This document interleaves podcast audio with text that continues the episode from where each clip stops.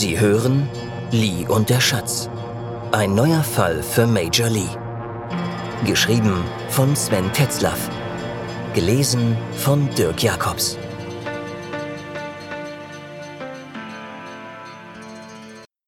Yellow Facing. Melanie Veit, Hiddensee, 5. bis 6. Februar 2004. Melanie informierte die drei, die akribisch das Apartment durchsuchten, über Charlottes Anruf. Höflich wie sie waren, richteten sie kein Chaos an, sondern hinterließen jeden durchsuchten Platz so, wie sie ihn vorgefunden hatten. Das war gut gemeint, aber kostete enorm Zeit. Die Thomas saß draußen im Flur und probierte die Alkoholiker der Minibar durch. Melanie mahnte zur Eile. Wie erwartet waren sie nach einer weiteren halben Stunde fertig. Neben den Kleidungsstücken, welche die Thomas in der Mordnacht getragen hatte, nahmen sie einige Stofffetzen mit, die sie auf dem Grund des Papierkorbes gefunden hatten. Melanie dankte innerlich dem nachlässigen Zimmerservice. Sollten sich Rückstände des Giftes in dem Apartment finden, konnten sie den Sack mit etwas Glück schnell zubinden, hoffte Melanie. Verdächtige, die sie mit deutlichen Indizien konfrontierte, hielten meist nicht lange durch, bevor sie sich in Widersprüche verstrickten und schließlich aufgaben. Auf der anderen Seite war es Melanie klar, dass Indizien deutlich weniger wert waren als Beweise, wenn der Fall vors Gericht kam. Sollte Christine Thomas abgebrüht genug sein, dann würde ihnen dieses eine Indiz nichts nützen. Anlass der Durchsuchung war das ominöse Notizbuch, doch das blieb verschwunden. Zu ihrer aller Überraschung reisten die Thomas mit ungewöhnlich leichtem Gepäck. Hiddensee war nicht Rimini, wo man sich mal ebenso Fehlendes nachkaufen konnte. Schon gar nicht im Februar. Melanie war ebenfalls Anhänger des minimalistischen Reisens, aber die Thomas übertrafen sie locker. Sie war sich sicher, dass die Abreise aus England überhasteter war, als Mrs. Thomas es ihr gegenüber zugegeben hatte. Ihr kam die Aussage, dass Freunde ihr dieses Reiseziel empfohlen hätten, viel zu fischig vor. Wer ihn kennt, empfiehlt schon Hiddensee. Sie fragte sich zum wiederholten Male, warum die Thomas wirklich hergekommen waren. Und wenn sie genauer darüber nachdachte, dann fragte sie sich außerdem, ob die Wahl der Pension Zufall gewesen sein mochte. Sie musste Charlotte mehr auf den Zahn fühlen. Was nicht leicht war, denn durch ihre flapsige Art wusste Melanie nie so recht, woran sie war. Kurz zweifelte sie daran, dass es eine gute Idee war, sie so weitgehend in den Fall einzubeziehen. Vielleicht waren die Thomas wegen der China-Connection der Hinrichs gekommen und die Geschichte mit dem Chinesen war nur eine Ablenkung? Immerhin wurde der nur von Charlotte zweifelsfrei beschrieben. Alle anderen Befragten gaben zwar an, einen Chinesen auf Hiddensee gesehen zu haben, konnten den aber nicht beschreiben. Und das konnte Melanie gut nachvollziehen. Schwarze glatte Haare, mandelförmige dunkle Augen, kleine Nase, circa 1,70 Meter groß. Das traf wahrscheinlich auf die meisten Asiaten zu. Den Kaukasiern fehlten die gewohnten Landmarks im Gesicht der Asiaten, hatte sie auf ihrer FBI-Schulung gelernt. Asiaten würden andere Merkmale wie Kopfform, Halsansatz, Ohr- und Mundform, Grübchen für eine Beschreibung heranziehen. Das sorgte umgekehrt dafür, dass sie ebenso wenig die Westler voneinander unterscheiden konnten. Unzweifelhaft war, dass ein Chinese auf der Insel war und diese nicht mit einer Fähre verlassen hatte. Ob der in Rostock festgenommene und der Inselchinese identisch waren, stand auf einem anderen Blatt. Sie fuhren zur Station, ließen Bade zusammen mit den beschlagnahmten Sachen zurück und fuhren dann so schnell, wie es auf Hiddensee geht, nach Neuendorf. Papa ging alleine in die Stranddistel. Melanie und Tredder beobachteten die Situation von draußen. Sollten die beiden Touristen etwas zu verbergen haben, dann würde sie die Uniform nervös machen und sie verließen überhastet die Kneipe. So die Überlegung. Doch das Paar tat ihnen den Gefallen nicht. Zwar beobachteten sie sein Hereinkommen, aber als sich Papa an den Stammtisch zu Charlotte setzte, wandten sie sich wieder ihrem Gespräch zu. Papa setzte seinen Polizistenblick auf und begrüßte die Bekannten an den Tischen. Für die Touristen musste das so aussehen, als wenn der Dorfpolizist hier zu seinem Feierabendbier einkehrte. Nicht nur, um die Tarnung aufrechtzuerhalten, bestellte er sich ein Hiddenseher. Die beiden ließen keine Eile erkennen. Melanie und Tredder wurde allmählich kalt, also beschlossen sie, die Observation abzubrechen. Sie gingen hinein und setzten sich, ebenso selbstverständlich wie zuvor Papa, an den Stammtisch. Charlotte signalisierte der entgeistert dreinblickenden Wirtin mit einem Blick, dass dieser offensichtlich feindliche Akt staatlichen Belangen untergeordnet werden musste. Man setzte sich nicht unaufgefordert an einen Hiddenseer Stammtisch. Nicht ohne Grund. Tischstreitigkeiten waren ein Teil der Existenzberechtigung der Hiddenseer Polizei. Die Alteingesessenen in der Kneipe verstummten kurz und beobachteten erwartungsvoll die Situation. Als sie bemerkten, dass die Wirtin keine Maßnahmen zur Verteidigung ergriff, war ihnen klar, dass alles seine Richtigkeit haben musste und wandten sich wieder ihrem Bier zu. Das Paar bekam diese kurze Stimmungsschwankung mit und beobachtete nun etwas aufmerksamer die Neuankömmlinge. Die beiden waren mit dem Essen fertig und würden gleich zahlen. Es wurde Zeit für Melanie einzugreifen. Sie ging hinüber zu dem Paar, stellte sich ihnen vor und bat sich, an den Tisch setzen zu dürfen. Sie willigten ein, aber ihren Gesichtern war zu entnehmen, dass ihnen die ganze Situation nicht passte. Es tut mir leid, Sie in Ihrem Urlaub belästigen zu müssen. Sie haben sicher schon von dem Vorfall in Fitte gehört, und ich muss Ihnen dazu ein paar Fragen stellen, sagte Melanie. Der Mann antwortete, Wir wissen nicht, welchen Vorfall Sie meinen. Können Sie etwas deutlicher werden? In Fitter am Ostseestrand am Süderende ist ein Mann ermordet worden, den Sie wahrscheinlich als letztes lebend gesehen haben. Vor dem Mörder meine ich natürlich, fügte Melanie absichtlich hinzu. Um Gottes Willen, sagte die Frau und hielt sich die Hand vor den Mund. Von wem reden Sie denn nur? Wirklich keine Ahnung? fragte Melanie leicht gereizt. Sie wissen nicht, wen ich meine? Die beiden sahen sie verständnislos an. Der Mann übernahm wieder. Nein, wir haben nicht die geringste Ahnung. Melanie erzählte ihnen von den Thomas und dem Fund des toten Reginald Thomas am Strand. Das ist ja schrecklich, sagte die Frau. Wir haben den ganzen Abend über dies und das geplaudert. Seine Frau ging schon früher. Ihr war nicht gut. Ich glaube, sie hatte einen Platz auf einem Fuhrwerk bekommen. Er war zu Fuß dort, und da haben wir ihm angeboten, sich auf den Gepäckträger zu setzen. Das hat auch geklappt. Als wir dann nach Witte rein sind, also so circa auf der Höhe vom Haus Karussell, stand am Weg eine Gestalt, die ihn auf Englisch angesprochen hat. Eindeutig ein Mann. Der Herr Thomas ist dann abgestiegen, hat sich verabschiedet und wir sind weiter nach Neuendorf gefahren. Haben Sie die Person erkennen können? fragte Melanie. Nein, überhaupt nicht. Er stand im Schatten. Das hat mich an dem Abend schon gestört. Ein paar Meter weiter stand eine Laterne, aber er hat im tiefsten Schatten gewartet. Sie meinen, er hat gewartet? Es war also Ihrer Meinung nach keine Zufallsbegegnung? Auf keinen Fall. Sie wissen ja, der Weg nach Witterein ist weit einsehbar. Der hat eindeutig gewartet. Was hat der Mann gesagt? Hm, genau weiß ich es nicht mehr, sagte die Frau. Irgendwas wie Hello Reg oder so. Also hat er ihn auf Englisch und mit dem Namen angesprochen. Ist das richtig? Ja, schaltete sich der Mann ein. Die Thomas hatten sich in der Kneipe als Christine und Reginald vorgestellt. Wann haben Sie ihn abgesetzt? Versuchen Sie sich bitte genau an die Zeit zu erinnern. Das brauche ich gar nicht, sagte der Mann. Ich erprobe zurzeit ein neues Produkt für meine Firma. Ein äußerst robuster Fahrradcomputer für den Profi-Einsatz. Den hatte ich an dem Abend eingeschaltet. Wir sind circa halb zwölf von der Kneipe los. Wenn Sie das Profil auf Ihren Computer laden, sehen Sie genau, wann und wo wir Herrn Thomas verabschiedet haben. Ja, und äh, wann wir in Neuendorf angekommen sind. Ich meine, falls wir ein Alibi brauchen. Sehr gut, sagte Melanie. Können Sie uns das Gerät überlassen? Sie bekommen es bestimmt zurück. Die Kriminaltechnik wird die Daten akribisch auswerten. Mir persönlich reicht erstmal eine ungefähre Angabe. Von Kloster bis zum Abzweig zum Seglerhafen sind es mit dem Fahrrad circa fünf Minuten, richtig? Ja, das kommt hin. Vielleicht auch ein, zwei mehr. Das Wetter war mies und ich hatte ja jemanden auf dem Gepäckträger, sagte der Mann. Melanie überschlug innerlich die restliche Strecke. Zu Fuß braucht man bis zum Fundort 20 Minuten, egal ob man am Strand entlang ging oder durch Witte spazierte. Melanie tippte auf den Strand. Wenn die beiden stracks zum Tatort gegangen sind, dann kamen sie dort 23.55 Uhr an.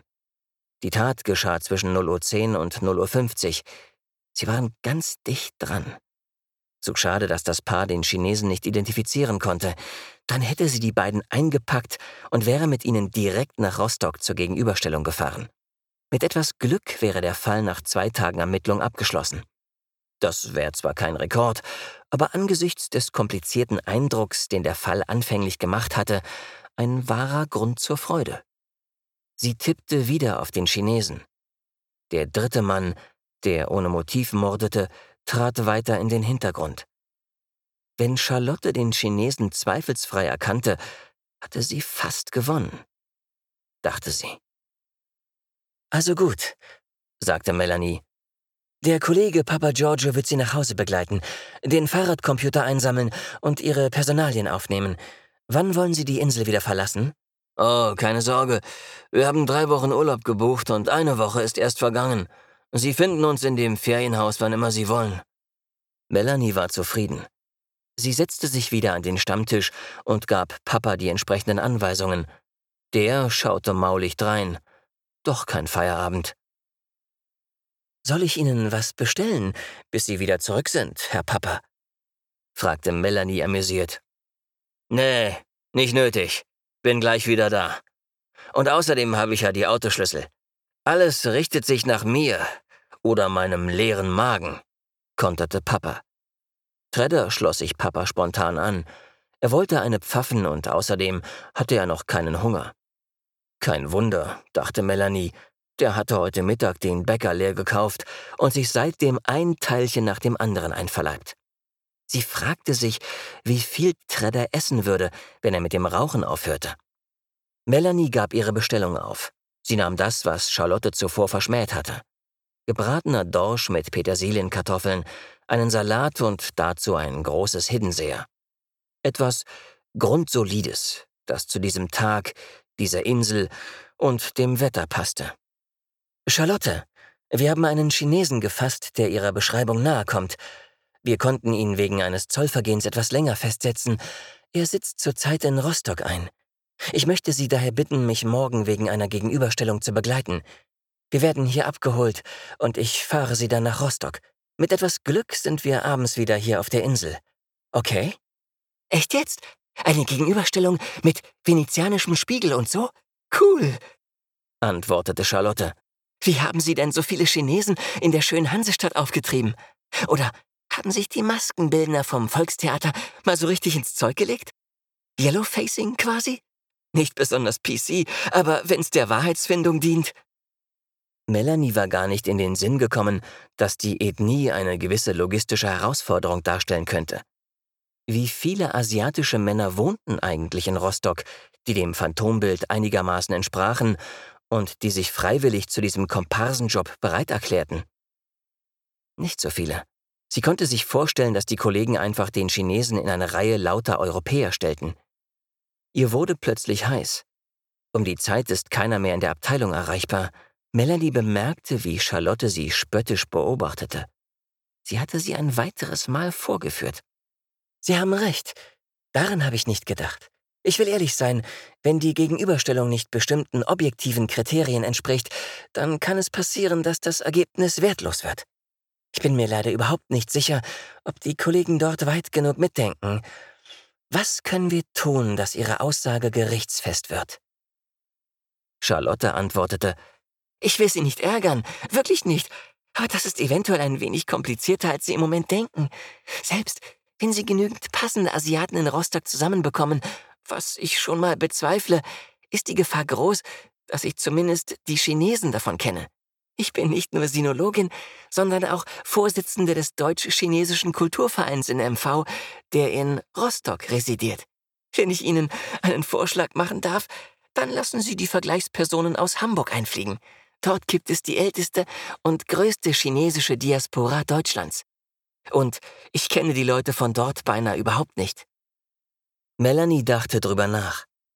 Sie hatte bei weitem nicht die Kompetenzen, den Rostockern etwas aufzutragen. Schon gar nicht, wenn es darum ging, zusätzliche Ressourcen loszuschlagen. Fünf Chinesen aus Hamburg kommen zu lassen, überstieg ihre Möglichkeiten. Sie kannte keinen, den sie innerhalb des Dienstweges auf dieses kleine Problem aufmerksam machen konnte. Melanie war nicht so der Netzwerker. Strippenziehen war ihr im Grunde verhasst. Vitamin B hatte sie für ein typisches DDR-Ding gehalten. Ohne ging ja fast nichts in jener Zeit. Kennst du einen in der HO, bekommst du Südfrüchte. Jemanden im Industriekombinat Nord gibt es Autoersatzteile. Jemanden in der Baustoffversorgung, Fliesen und immer so weiter. Dieses myzellartige Beziehungsgeflecht überzog die gesamte DDR. Persönliche Beziehungen nach Berlin waren besonders wichtig. Mit Grauen dachte Melanie daran, dass sie damals, wenn sie nicht wie ein Zonendödel rumlaufen wollte, ihre Klamotten in Berlin oder Dresden kaufen musste.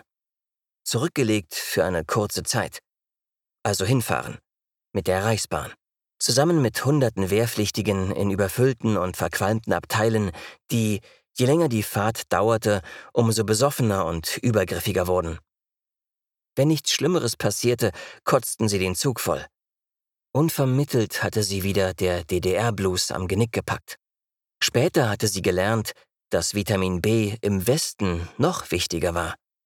Es ging nicht mehr nur um die Aufrechterhaltung einer irgendwie definierten persönlichen Würde, sondern ganz ordinär um Macht, Status und Geld. In ihrer Kanzlei hatte sie in all diese Abgründe geblickt und sich geschworen, niemals so tief hinabzusteigen, wie das ihre Kollegen offensichtlich mit Freude taten. Die Ostzicke hatte sich den Netzwerkern verweigert. Und sie fühlte sich gut dabei. Doch in solchen Momenten wie diesem bedauerte sie, dass sie nicht die eine oder andere Telefonnummer parat hatte. Sie spürte den Blick Charlottes auf sich ruhen. Alles in Ordnung? fragte Charlotte. Melanie antwortete, Ja, alles okay. Musste nur an was denken. Ich kenne niemanden, der mir in der Sache behilflich sein kann. Die einzige, die mir in den Sinn kommt, ist die Staatsanwältin, aber sie ist eigentlich nicht die richtige Ansprechpartnerin für einen solchen Fall. Außerdem kenne ich die kaum.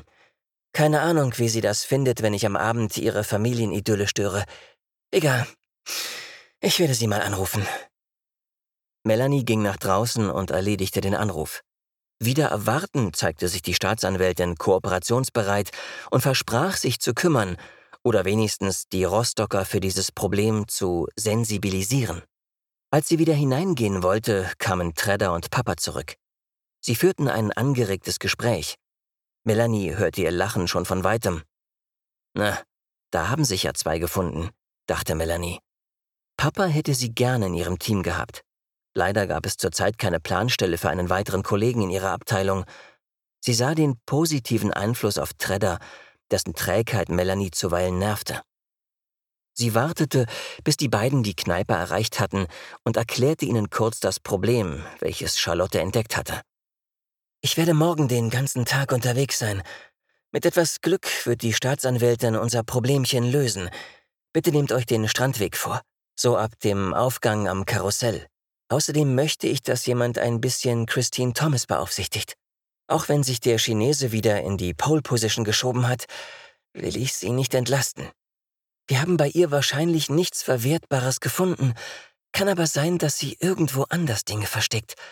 Klopft ruhig mal ein bisschen auf den Busch. Lasst sie wissen, dass ihr den Strandweg scannen wollt. Euch wird da schon was einfallen. So, und jetzt will ich endlich Dorsch essen.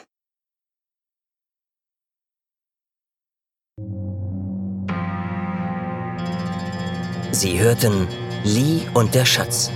Ein neuer Fall für Major Lee. Geschrieben von Sven Tetzlaff. Gelesen von Dirk Jacobs.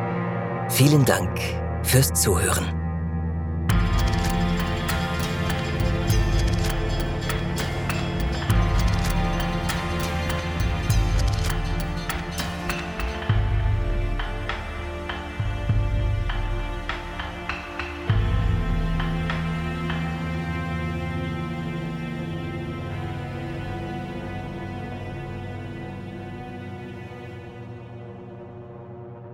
Soweit zum Kapitel 15.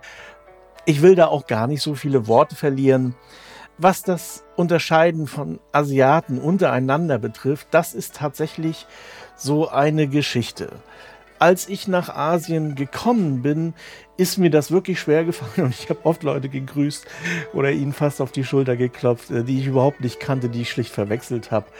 Aber mir ist relativ schnell aufgefallen, dass es auch den Asiaten so geht, dass sie auch Europäer schwer unterscheiden können.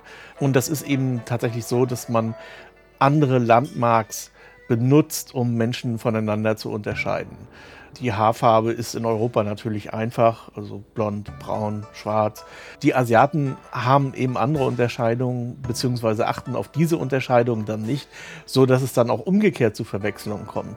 Jetzt, nachdem ich über 15 Jahre schon in Asien lebe, geht es mir tatsächlich so, dass ich Schwierigkeiten habe, Europäer voneinander zu unterscheiden und überhaupt keine Schwierigkeit habe, Asiaten voneinander zu unterscheiden. Es ist sogar so, dass ich tatsächlich na, mit hinreichender Erfolgsquote Koreaner von Chinesen von Japanern unterscheiden kann, von Vietnamesen und so ohnehin, aber die sehen dann tatsächlich auch äh, schon ein wenig anders aus. Obwohl das ist natürlich auch in gewisser Weise Quark, denn es gibt überall in Asien sehr viele Chinesen und aber auch sehr viele Japaner. Eine andere Geschichte, das ist der Stammtisch. Wer schon mal auf Hittensee war oder aber wer überhaupt schon mal so auf Dörfern in Mecklenburg war, ich denke, das ist auch in Schleswig-Holstein oder überhaupt auch in Friesland und so weiter oder in Ostfriesland so. Stammtische stellen ein gewisses Tabu dar in Norddeutschland. Und das kann tatsächlich, und das habe ich auch schon erlebt, schnell zu der Schlägerei führen, wenn man sich da irgendwo an einen Stammtisch setzt, zum Beispiel weil da noch frei ist und woanders eben nicht. Das geht schief, garantiert. Schief in Norddeutschland. Ähm, wie das in Süddeutschland ist, weiß ich nicht, aber ich kann mir vorstellen, dass es da auch nicht so viel anders ist. Und auf Hiddensee, da erfährt man tatsächlich Eiseskälte, wenn einem das mal auch nur aus Versehen passiert. Mir ist das nämlich mal passiert in Kloster. Und das war eine interessante Erfahrung, sagen wir es mal so. Eine Sache, die für Krimischreiber heutzutage natürlich so ein Problem darstellt, das sind Fahrradcomputer, beziehungsweise Smartwatches, Navigationsgeräte und so weiter und so fort. 2004, wo dieser Roman spielt, gab es das alles noch nicht. Den Fahrradcomputer wohl schon in den Anfängen, aber wenn man heute irgendwo ein Krimi ansiedelt, dann ja, liest man natürlich das Navigationsgerät aus, beziehungsweise guckt, in welcher Zelle sich das Handy bewegt hat und so weiter. Das ist ein bisschen langweilig, muss ich sagen, für den Krimischreiber. Und die Smartwatch zeigt mir natürlich auch genau an, wann das Opfer gestorben ist. Das musste früher alles der Pathologe bzw. der Rechtsmediziner nach der Obduktion auspacken. Und last but not least der DDR-Blues, den Melanie mal wieder packt. Dazu werde ich aber in einer anderen, in einer weiteren Sonderfolge noch ein bisschen mehr erzählen. Ähm, das wird auf jeden Fall spannend. Wir werden nämlich eine Reise mit jemandem machen, der all das so gesehen hat, wie ich das hier aufgeschrieben habe. Soweit und bis zum nächsten Donnerstag.